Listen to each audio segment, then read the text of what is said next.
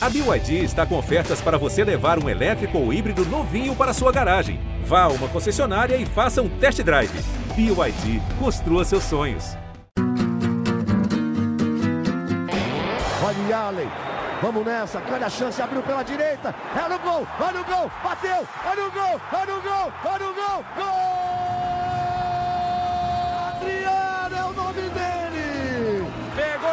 tá viva dentro da grande área, o Fernandão bate, gol! Faz o gol, garoto, faz o gol, faz o gol, faz o gol, faz o gol, é no gol, é no gol, é no gol, é do Inter! Um grande abraço a todos. Estamos iniciando mais um podcast do Esporte Clube Internacional, episódio 141. Você nos acompanha pelo ge. Globo ou pela sua plataforma de áudio preferida. É a primeira vez que estamos reunidos presencialmente e eu coloco nesta história o Luca Pumes, que é o torcedor influenciador do Internacional, e eu, que comecei há poucas semanas aqui neste podcast. O Tomás Rames é nego velho, o Tomás Rames já tem uma vasta experiência gravando podcasts presencialmente. Pós-pandemia, estamos reunidos mais uma vez, o Luca Pumes à minha frente, o Tomás à minha esquerda, o nosso coordenador, o nosso produtor João Vitor Teixeira à minha direita. É muito bom estar aqui com vocês. Estamos gravando numa sexta-feira, 15 de abril, num dia muito movimentado. Começando pela notícia boa. Aniversário de Andrés Nicolás D'Alessandro, o argentino está completando 41 anos. A outra notícia, que também pode ser considerada boa, a saída do técnico Alexandre Medina após 109 dias de trabalho. Luca Pumes, é um prazer ter você aqui frente a frente. Um grande abraço. Um grande abraço, Bruno. Um grande abraço, Tomás, João, que tá com a gente aí nesse, nessa sexta-feira santa, né, meu velho? Difícil, né? A, a, notícia que a gente tem da saída do cacique, e depois a gente dedica é, os parabéns ao nosso grande ídolo, né? Andrés Nicolás Alessandro. É uma notícia boa, mas a circunstância é terrível, né? O Inter vem aí de mais um, um vexame Acho que não tão grande quanto uma eliminação, mas pro Globo, né? Mas um vexame que nos coloca no caminho de um vexame maior, que é não se classificar em um grupo de adversários que não tem a metade da tradição do Inter na Copa Sul-Americana. A gente está muito preocupado. O, o outro time que teoricamente concorre com a gente, Independente de Medellín, venceu ontem, né, também. E aí a gente precisa abrir os olhos, senão vai ser só Brasileirão em 2022. Tudo bem, Tomás? É um prazer, meu amigo. Tudo bem, Bruno? Tudo bem, Luca? Um grande abraço ao João, né, nosso diretor. É, já comecei sendo chamado de velho por todos, né, mas faz parte, né? Mas vamos lá, né? Cacique caiu, uh, o trabalho foi para ser educado, né? Se foi ruim, precisava melhorar muito, né? Foi muito complicado o período dele. Uh, os jogadores gostavam dele, mas o Inter nunca teve um padrão, apresentou problemas que se repetiram e eh, nós vimos isso em quase todos os jogos, né? A defesa frágil, o meio-campo que pouco criava, aqueles to toques para o lado que nunca terminavam e o time não chegava para chutar e a dificuldade de finalização que sempre ocorria, né? Ontem, né, ontem que foi quinta-feira, né, o empate 1 a 1, o Inter repetiu e só não saiu com uma derrota para o Guairenha que estava fazendo a primeira viagem internacional, que fez uma festa, estava todo orgulhoso por estar tá chegando ao Beira-Rio, porque o o Paniágua fez um gol contra. Nosso podcast tem informação, tem opinião, tem momento de descontração, tem um momento em que a gente diverge sobre futebol, sobre as coisas do internacional e tenho certeza que os episódios serão potencializados à medida que nós poderemos gravar agora presencialmente. Não digo pós-pandemia, mas agora que Muitas pessoas estão vacinadas, o uso da máscara é facultativo, então é muito bom tê-los aqui e, e, com certeza o nosso conteúdo vai ficar bem melhor para o torcedor colorado e no podcast azul, consequentemente, para o torcedor gremista. Confirmando, Cacique Medina não é mais o técnico do Internacional. Curiosamente, na manhã de sexta-feira, ele comandou uma atividade no gramado do CT para reservas, depois foi chamado até um dos gabinetes do CT e foi desligado pelo presidente Alessandro Barcelos. 109 dias, 4 meses de trabalho aproximadamente, 17 jogos, 6 vitórias, 6 empates, 5 derrotas, um aproveitamento de 47%, saldo negativo de 3 gols. o Inter marcou 17 e sofreu 20. Luca Pumes, na tua opinião, qual foi o ponto-chave do trabalho do Medina? O que puxou para baixo o trabalho do uruguaio? Uh, a gente não pode hum, deixar né, de citar que a direção prometeu alguns reforços e atrasou muito o trabalho na janela. Uh, o Medina fazia disso ainda um guarda-chuva, né? De dizer que ele não tinha o time completo, que ia evoluir com os reforços, que ele ia poder trabalhar daquele jeito. A grande questão é que ele não conseguiu fazer com o material humano que ele tinha o mínimo, né? Que é fazer a gente acreditar que quando ele tivesse um pouco mais, as coisas iam melhorar. Então, a descrença do torcedor se deu pelas atuações fracas, pelos resultados negativos contra times. É, não vou dizer irrelevantes, porque daí eu estaria sendo extremo, mas times de muito. de, de uma baixíssima expressão, para dizer assim.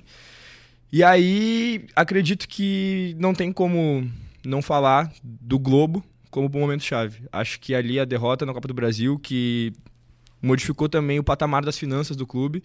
É, o Inter acabou perdendo a possibilidade de fazer uma receita muito maior.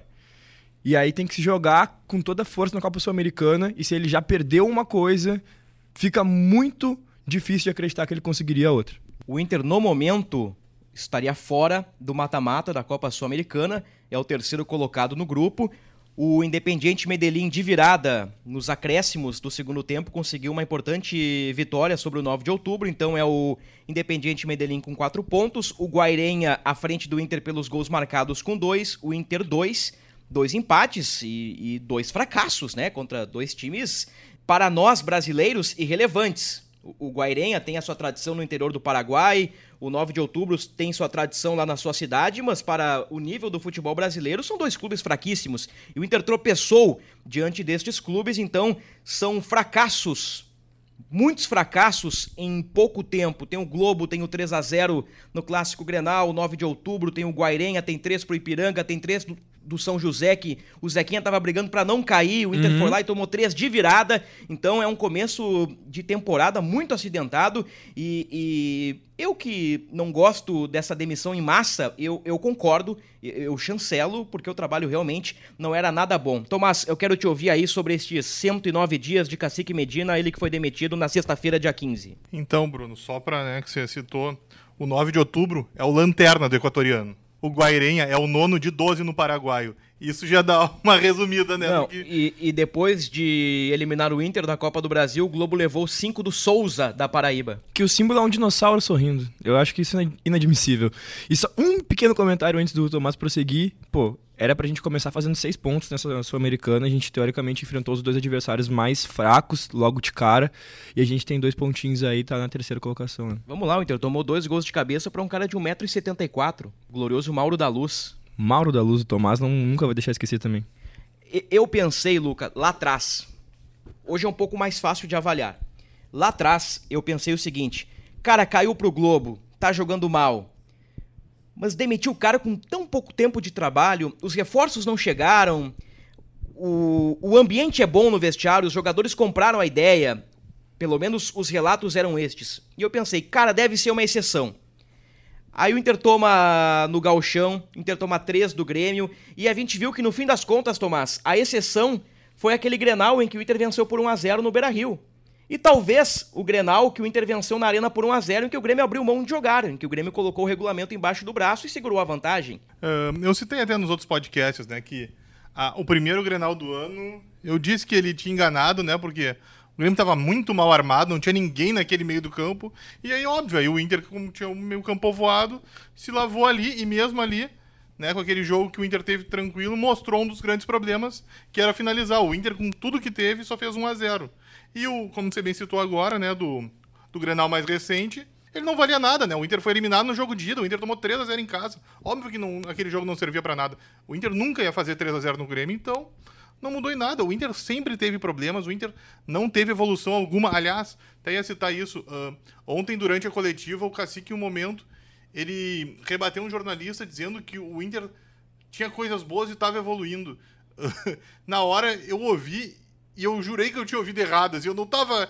Eu achei que eu, eu pensei assim, ah, Ah, De repente, esse espanhol carregado dele, eu não tô entendendo direito, né? E aí eu, fui- eu fui confirmar, você mesmo, Bruno, me disse, não, não, ele falou isso. E aí que eu me assustei ainda mais. Eu ouvi duas vezes a resposta.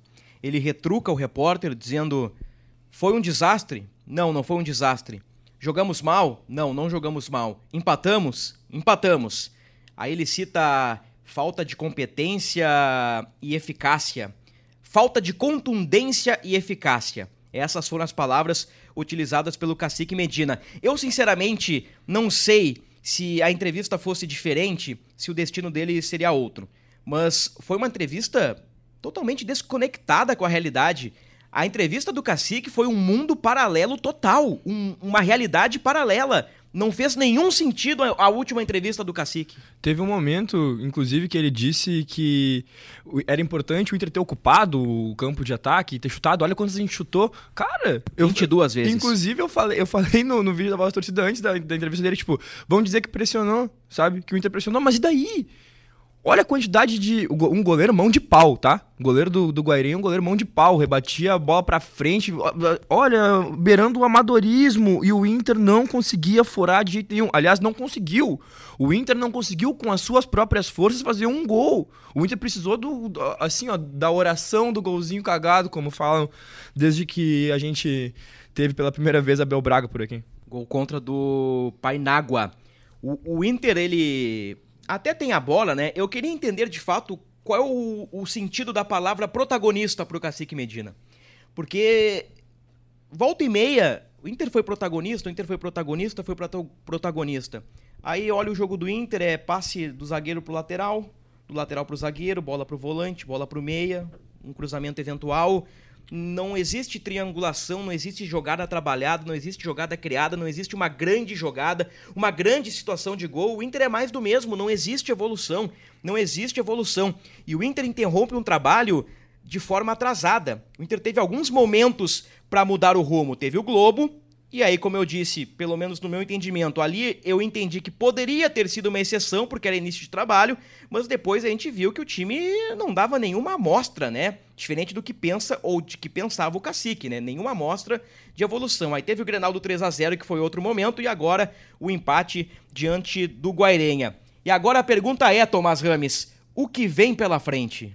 Sendo que, né, Bruno, ah, depois do Inter ser eliminado pelo Grêmio, foram, foram duas semanas para poder trocar o trabalho, né, buscar um treinador e agora a direção tá no mercado, né, tem jogo domingo, ou seja, agora eles vão ter que correr atrás de um novo treinador, achar alguém que aceite o grupo do Inter, que não foi o, o próximo treinador que montou, né, ver se encaixa com as características e aceita ver se ele consegue fazer o trabalho dele render. Mas, bom, o que vem pela frente é uma ótima pergunta, Bruno. Talvez tenhamos que trazer aqui o, futuro treinador e a direção para nos explicar o que, que pode vir, o que, que a gente pode esperar do Inter, né? Porque, bom, eu acredito que, independente do nome, dificilmente o trabalho vai ser tão complicado quanto foi o do Cacique, né?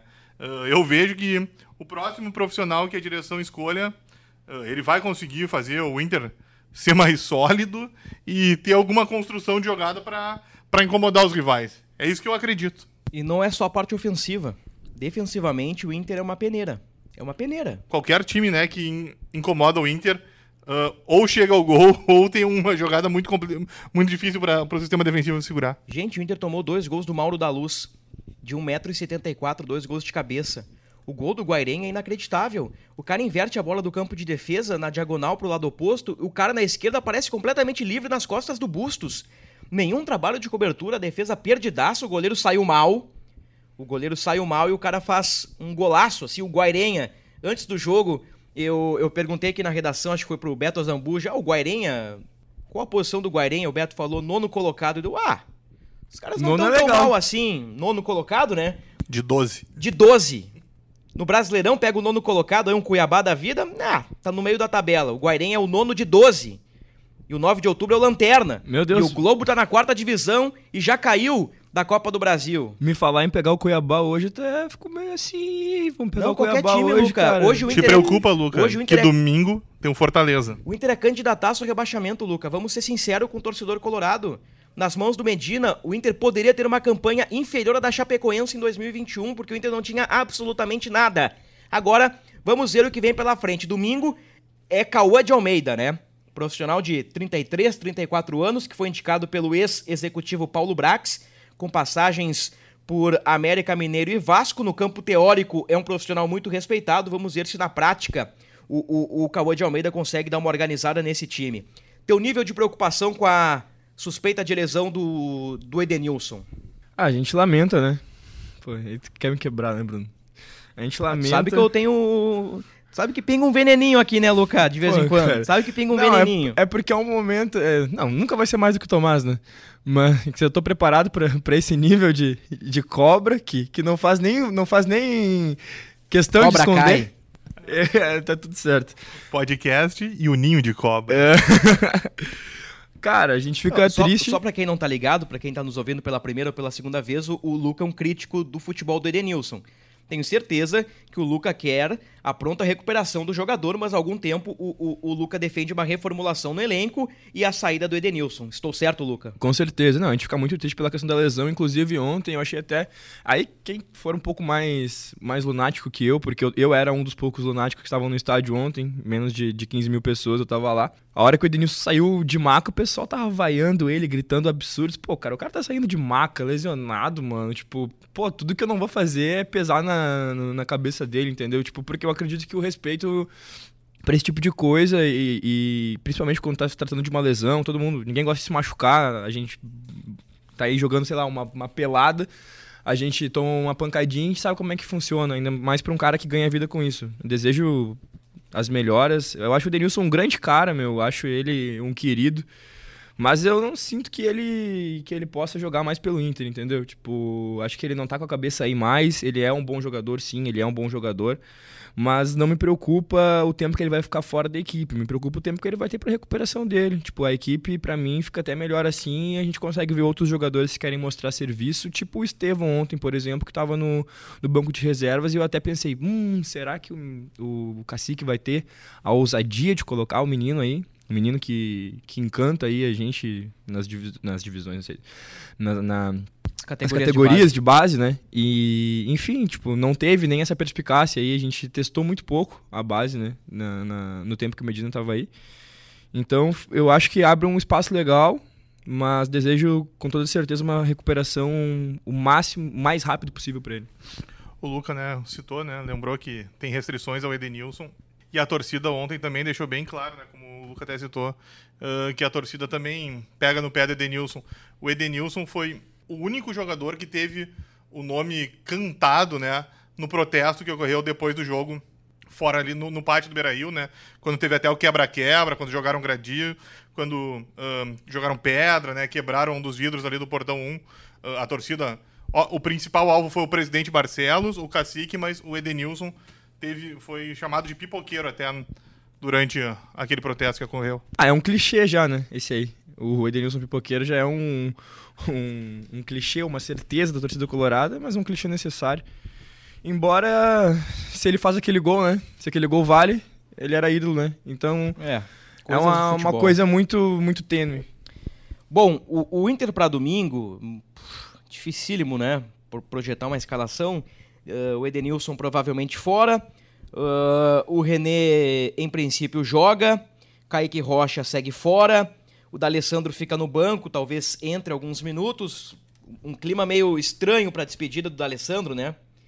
É, tenho certeza que o cara que pensou na despedida do D'Alessandro no domingo contra o Fortaleza estava projetando uma vitória contra o Guairenha, né?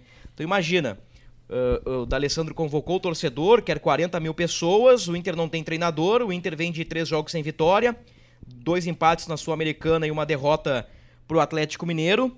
E, e, e, vai ficar aquele clima meio chato, né? E, e se o jogo estiver desfavorável, o Alessandro entra?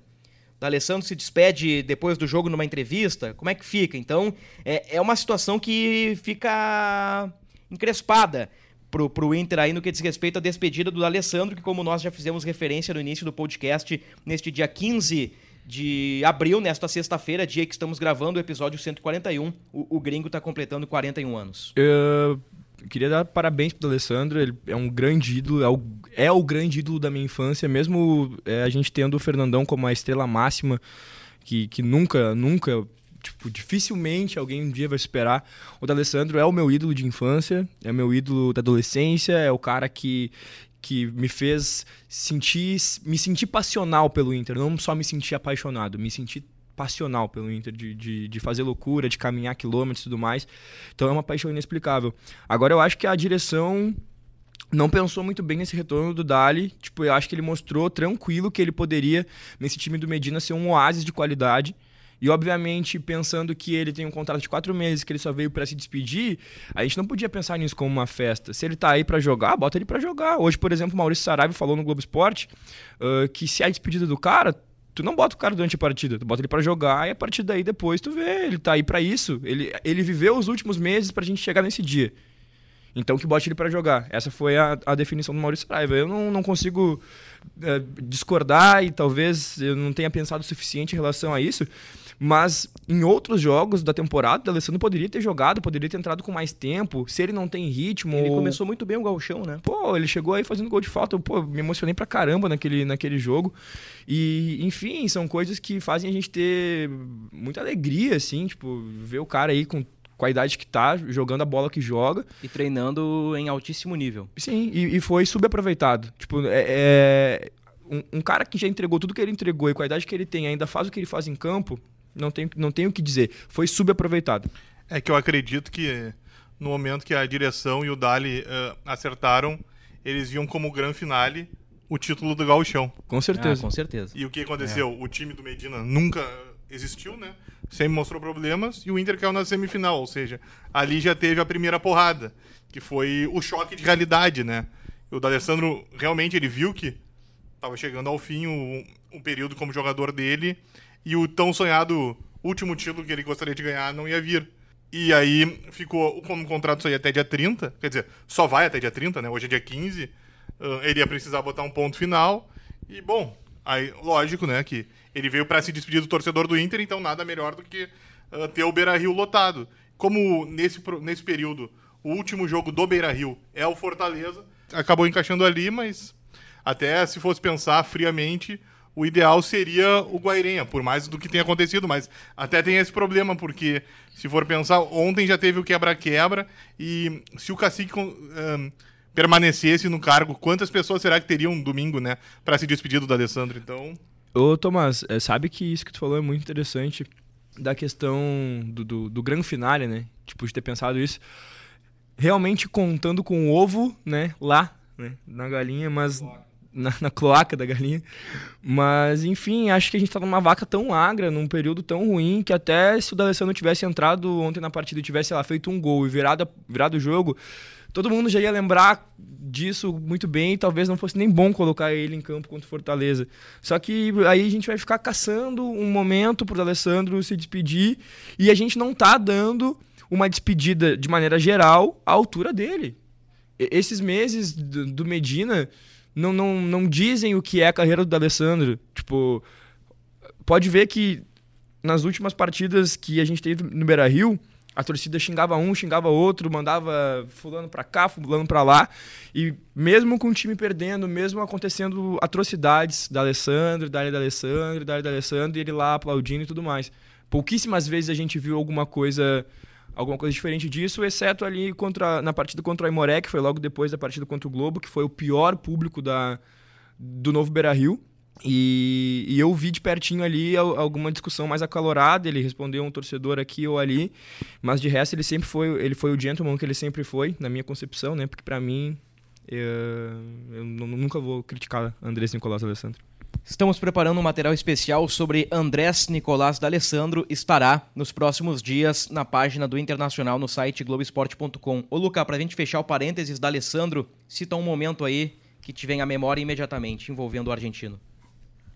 São muitos, né? Mas pensa um aí pro torcedor. Cara, vai ser um negócio que vou, vou, vou, fugir do clichê dos títulos, mas a primeira coisa que me veio da cabeça, a primeira coisa que me veio na cabeça foi quando ele perguntou se ele já tinha sido goleado em Grenal. Porque aquilo ali me mostrou. Me mostrou. Matheus Trindade fez a pergunta. Matheus Trindade. Matheus Trindade. É, e eu descobri há pouco tempo que foi Matheus Trindade. Depois que eu conheci Matheus Trindade, eu revi esse vídeo e aí eu. Matheus Trindade no vídeo. Matheus Trindade estava em outro prefixo, podemos colocar dessa forma. Hoje o nosso colega da RBS TV. Na época, o Inter estava oscilando e, e, o Grêmio estava melhor, e aí surgiu essa, essa questão do, do Não, Alessandro ser goleado. Aquilo ali pra mim demonstrou, tipo, uma força, sabe? Tipo, de, de tu defender o teu, de tu defender a tua história, defender quem tá do teu lado. E pode não ter sido nenhum momento próximo dos títulos que ele conquistou pelo Inter, mas com certeza é algo que me ensinou mais sobre a vida, assim, sobre, tipo, é, o que que eu o que que eu espero de mim como homem, tá ligado? Tipo, o que que eu espero das pessoas que estão na minha volta e como eu desejo defender as pessoas que estão na minha volta e como eu também quero ser defendido pelos meus é, quando eu precisar, sabe? Perfeito. Vamos girar a página antes, só relembrando aqui a campanha do Medina. 109 dias, quase 4 meses, 17 jogos, 6 vitórias, 6 empates, 5 derrotas, 47% de aproveitamento, 17 gols marcados, 20 gols sofridos, eliminações traumáticas para Grêmio e Globo, tropeços vergonhosos na Sul-Americana e de cara uma derrota por 2 a 0 para o Atlético Mineiro na primeira rodada do Brasileirão. O que eu deixei passar sobre o Dali, perdão, sobre o Medina, Tu citaste o Edenilson há pouco. O Edenilson foi mal escalado em 99% dos jogos em 2022. O Edenilson é segundo volante. A gente discute, Tomás, frequentemente. Ah, com a Aguirre, o, Edenilson jogou um pouquinho mais à frente, chegou à seleção brasileira. É verdade, fez muitos gols, fez assistências, mas a ideia de jogo do Aguirre era diferente. Sim. Não tinha esse ar protagonista, era uma ideia um pouquinho mais conservadora, o Inter fechadinho, saindo na boa e o Edenilson vindo de trás infiltrando, explorando a sua principal característica. Gabriel o e Edenilson ele do como Cacique armador. só teve o ar de protagonista, né? Como você bem disse. É, o, o, o Edenilson do, do Cacique era pra ser um armador, um cara pra. Como ele explicou numa entrevista recente pra Rádio Gaúcha, pro Rodrigo Oliveira, um cara que, que aperta, que é bom na pressão, na saída de bola do adversário. Mas agora, o, o Medina perdeu o melhor do Edenilson. É, eu concordo. Eu acho que o Edenilson foi uma vítima do esquema do Cacique, do que o Cacique tentou colocar e nunca conseguiu. Dizer, o o Cuesta- Edenilson o Cuesta também acabou. Exatamente, é só ver. O Cuesta, que é outro jogador que a torcida implica, né? Ah, ele saiu e o time continuou vazando, e inclusive por cima, que era onde o Cuesta tinha mais dificuldade. É, por exemplo, o Inter contra o Guairenha. Bustos 1,67. Bruno Mendes 1,80. Mercado 1,81. Aí jogou na esquerda o atacante Carlos de Pena 1,75. Fiz a média de altura. O Inter entrou em campo contra o Guairenha com uma média de altura de 1,76 na sua linha defensiva. Somando todos os jogadores, eu coloquei Wesley Moraes 1,91 e Daniel 1,88. A média do Inter deu 1,78, porque aí tu coloca o Gabriel, que tem 1,70, o Liseiro, que tem 1,75, o Edenilson 1,75. Então o Inter é um time pequeno. Eu discuti com o Tomás na redação esses dias. O gol do Galo, o gol do Hulk, que ele dribla o Daniel, é um rebote em que um volante do Inter não pula. E o cara do Galo requenta a jogada pro meio da área. E aí o Depena, num erro de movimentação, deixa o Hulk em posição legal. Então o Inter tem um time baixo, a estatura é baixa. É um time de baixa estatura, né? Vamos fechar assim. Vamos lá, o Dourado tem que ser titular, meu amigo. Ah, O. Dourado tem que ser titular, É a Luca. primeira vez que a gente tá fazendo Luca, isso sabe aqui, qual é o cara. problema, Luca? Eu vou te dizer, e agora, virando a página, entra a crítica ao Departamento de Futebol do Internacional e também ao presidente Alessandro Barcelos. O Inter tinha um grupo, um grupo não, eu sempre contestei o grupo do Inter, sempre achei um grupo limitado, mas sempre achei o time do Inter qualificado e competitivo. O time do Odair era competitivo. No banco tu tinha um Trellis, tu tinha um Neilton, tu tinha um Parede, mas o time era competitivo. O time do Cudê era competitivo e não tinha grupo. O time do Abel, com Caio Vidal, Prachedes e companhia, era competitivo. Faltavam peças de reposição. O que, que eu imaginei? O que, que era o óbvio pra mim? Eu tenho um time base. Eu tenho um goleiro que é o Daniel, eu tenho o Cuesta, eu tenho o Edenilson, eu tenho o Patrick, eu tenho um, um jogador aqui, um outro jogador ali, tenho sete, oito jogadores. Se eu contrato atletas melhores, contrato um zagueiro diferenciado, um volante melhor e um atacante melhor, tendo em vista que poderia perder o Yuri a qualquer momento, tu já tem uma base de time e tu vai melhorando essa base. Aí com pressão em rede social, com pressão de torcedor, tu diz que o Patrick é o culpado, tu diz que o Cuesta é o culpado, que fulano é culpado, que o Beltrano é culpado, e em abril, Luca, o Inter reformula o grupo. O Inter traz um atacante machucado, Luca. Tá o tarde. Pedro Henrique chega machucado. O Alan Patrick vai jogar daqui a 30, 45 dias. Quem garante que o Inter não vai estar na zona de rebaixamento daqui a 30, 45 dias? O Inter modificou um grupo, um time inteiro, praticamente, no meio da temporada. Isso é um erro de estratégia gravíssimo. Gravíssimo. Gravíssimo. O Inter contratou a rodo nessa reta final, sem coerência nenhuma, me parece, fazendo uma figura, tá? O Inter atirou pra todos os lados. Atirou pra todos os lados. E acertou aí no, no Pedro Henrique, acertou no René, que eu até acho que foi uma boa, uma boa contratação, e acertou a compra do Alan Patrick. O Inter comprou o Alan Patrick. Há 20 dias, essa possibilidade estava descartada. O Inter foi lá e comprou Alan Patrick num ato de desespero. E mais do que isso, Tomás, contratou um cara que está se recuperando de lesão. Então, Bruno, o Inter, né? Ele entendeu. O grupo foi, sendo como você bem, você bem citou, montado, né? Às pressas. E aí nós temos que lembrar lá de dezembro, quando o Cacique foi anunciado. 27 de dezembro, Paulo Brax e o Emílio Papaléu dão uma coletiva e se incomodam com as perguntas sobre lentidão do Inter. Eles mostram incômodo com, com questionamento. Ahn, eu não vou lembrar a frase literal, mas a ideia é assim, ó. ah, não ocorrerá ah, mudanças com, com pressão, com o tempo. Com o, tempo. O, o Inter tem o tempo do Inter. Ah, e nós temos até abril para contratar. Pois então, chegou o fim da janela, o Inter já não tinha nem mais o Brax, ainda precisavam peças, tanto que o Wesley que veio para substituir o Yuri não deu certo, eles tentaram ser centroavante, não conseguiram, não chegou um outro cara aí. E eu já disse isso algumas vezes, né? Ah, eu entendo que o grupo do Inter, ah, como também citou, eu não acho o grupo do Inter ruim. Só que o problema para mim do Inter é que o, Inter, o grupo do Inter é homogêneo. Então, a peça que sai ou a peça que entra não, não tem uma grande mudança, porque o grupo segue no mesmo nível. O Inter precisa de um grupo geral, exatamente heterogêneo para duas, três peças que entrem, levantem esse time. E isso não ocorre. Então, o que aconteceu? O Inter foi atrás das peças que, que achou que precisava, ah, com as recomendações do Capa, né, que também ah, chancelou a chegada do Cacique. E que erra bastante. Exatamente, né? O Cacique é a prova mais uh, recente desses, dessas observações que não deram certo. E agora o próximo treinador vai ver essas peças que tem, porque não vai ser ele que vai montar o grupo, e vai ter que montar um time. Só que uh, mesmo com. Agora tem que fazer só uma ressalva também, né? Uh, mesmo com a, a demora para trazer reforços, uh, nada defende o Cacique, porque é impossível. Esse grupo do Inter jamais poderia perder pro Globo. Esse grupo do Inter, ele, ele sofreu muito. Ele tomou. Ele tomou três do Grêmio, ele tomou três do Ipiranga, ele tomou três do São José. Ele sofreu com o Guairenha, sofreu com o 9 de outubro, ou seja, esse grupo não. O Cacique tinha que tirar algo mais desse grupo, não tem explicação.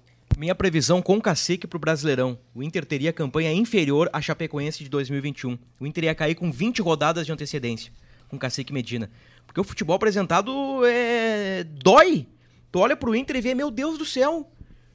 Meu Deus do céu, o que, que é isso?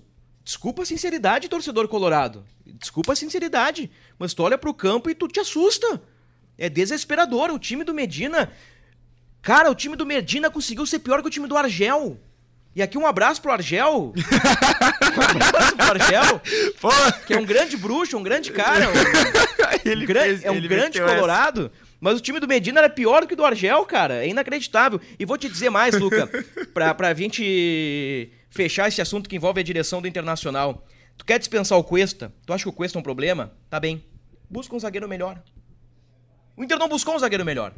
Quer, quer negociar o Patrick, que é o único cara que dribla no time? Então contrata um ponta melhor. Ah, mas por favor, o Patrick, o Patrick, lá onde ele tá agora, ele tá indo pra reserva porque ele tá imenso.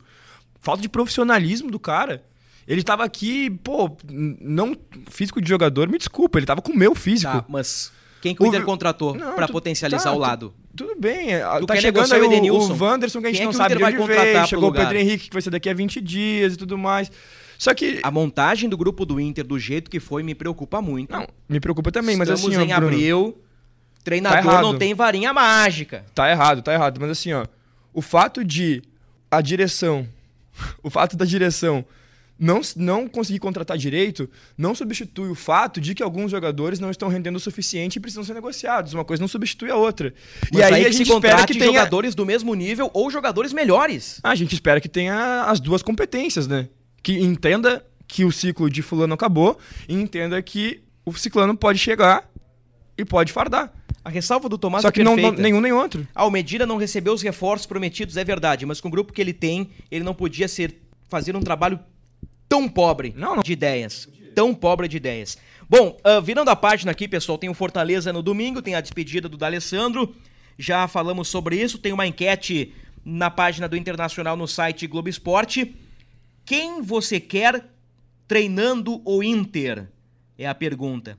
Parciais: Cuca 25%, Odair 13%, Cudê 11%, Fernando Diniz 11%, isso aqui é, é o lado azul dando uma força pra nossa enquete aqui. Tem gente que gosta, pode ter certeza. E o Jorginho 8%. Bom, Aí é da coisa ru- de gremista. O pessoal da ruptura deve adorar o Fernando Diniz, né, Luca? Ah, pelo amor de Deus, cara. Ah, ah, imagina se ele.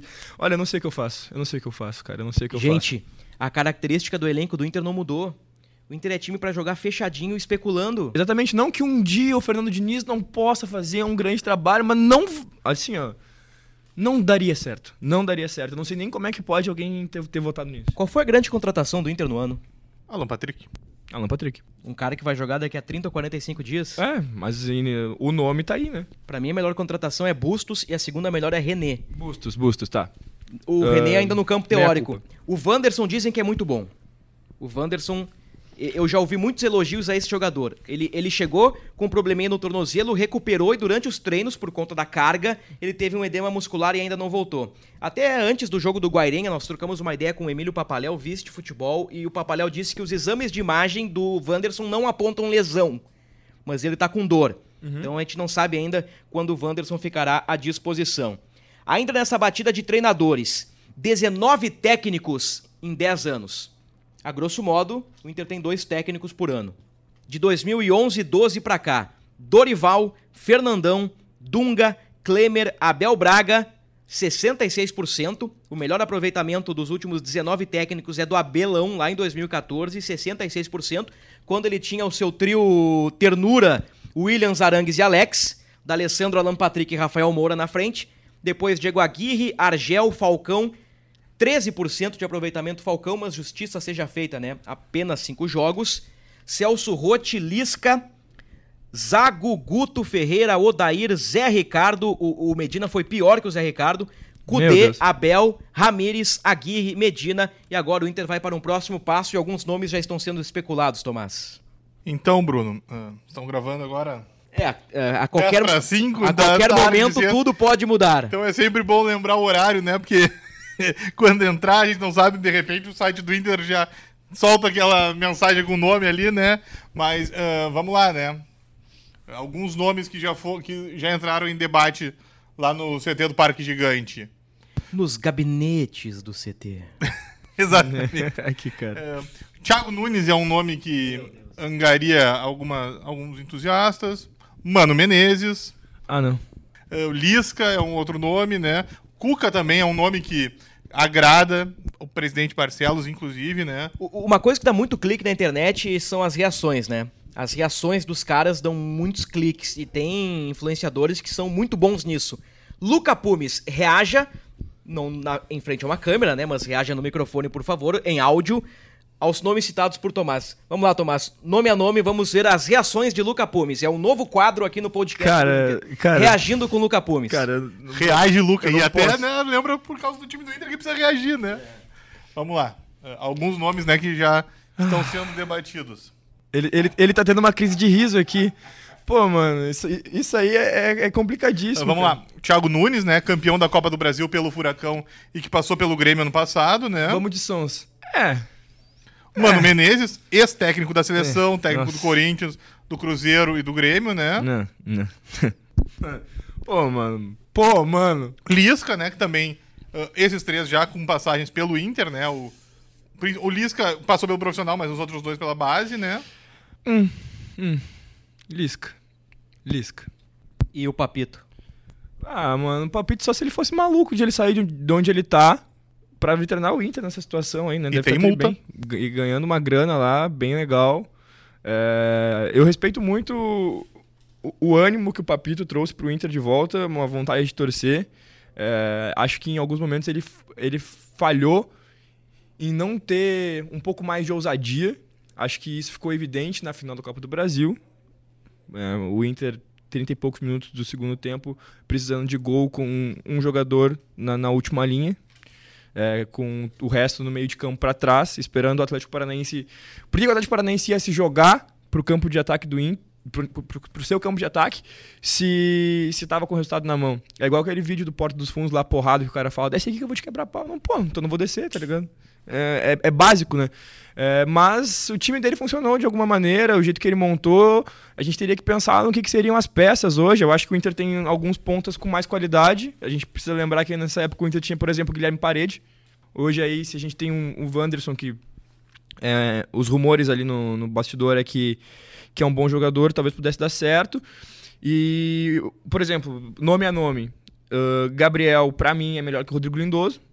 Uh, aí a gente teria, nessa época. Parênteses, o... jogando mal o Gabriel nos últimos jogos.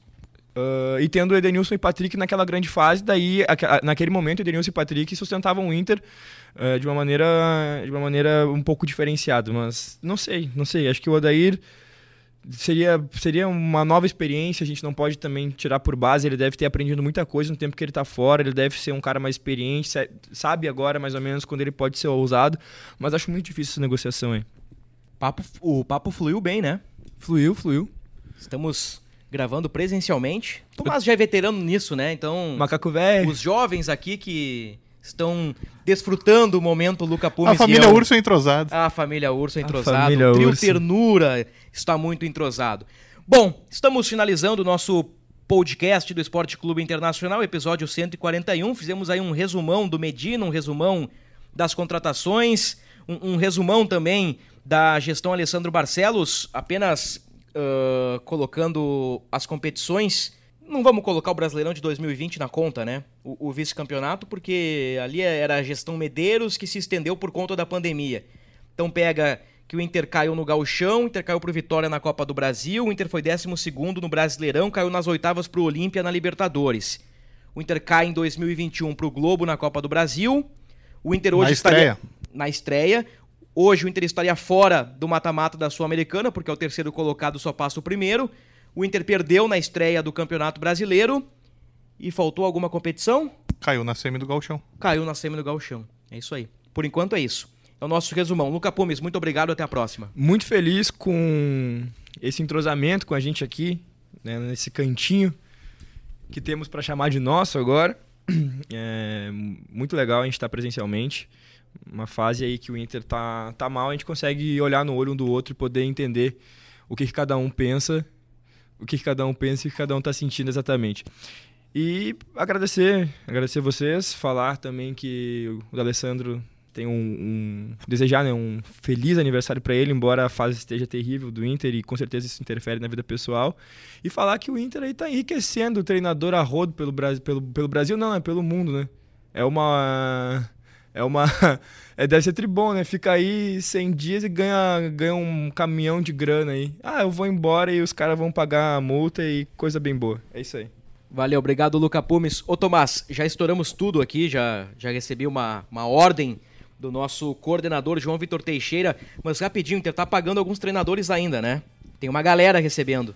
Pois é, Bruno. Uh, o Cacique vai receber, né? O Inter ainda paga o Agui, paga o Ramires. E agora, né? E o Inter, uh, todos sabemos que não tem uma condição financeira uh, tão confortável, né? É. Obrigado, Tomás.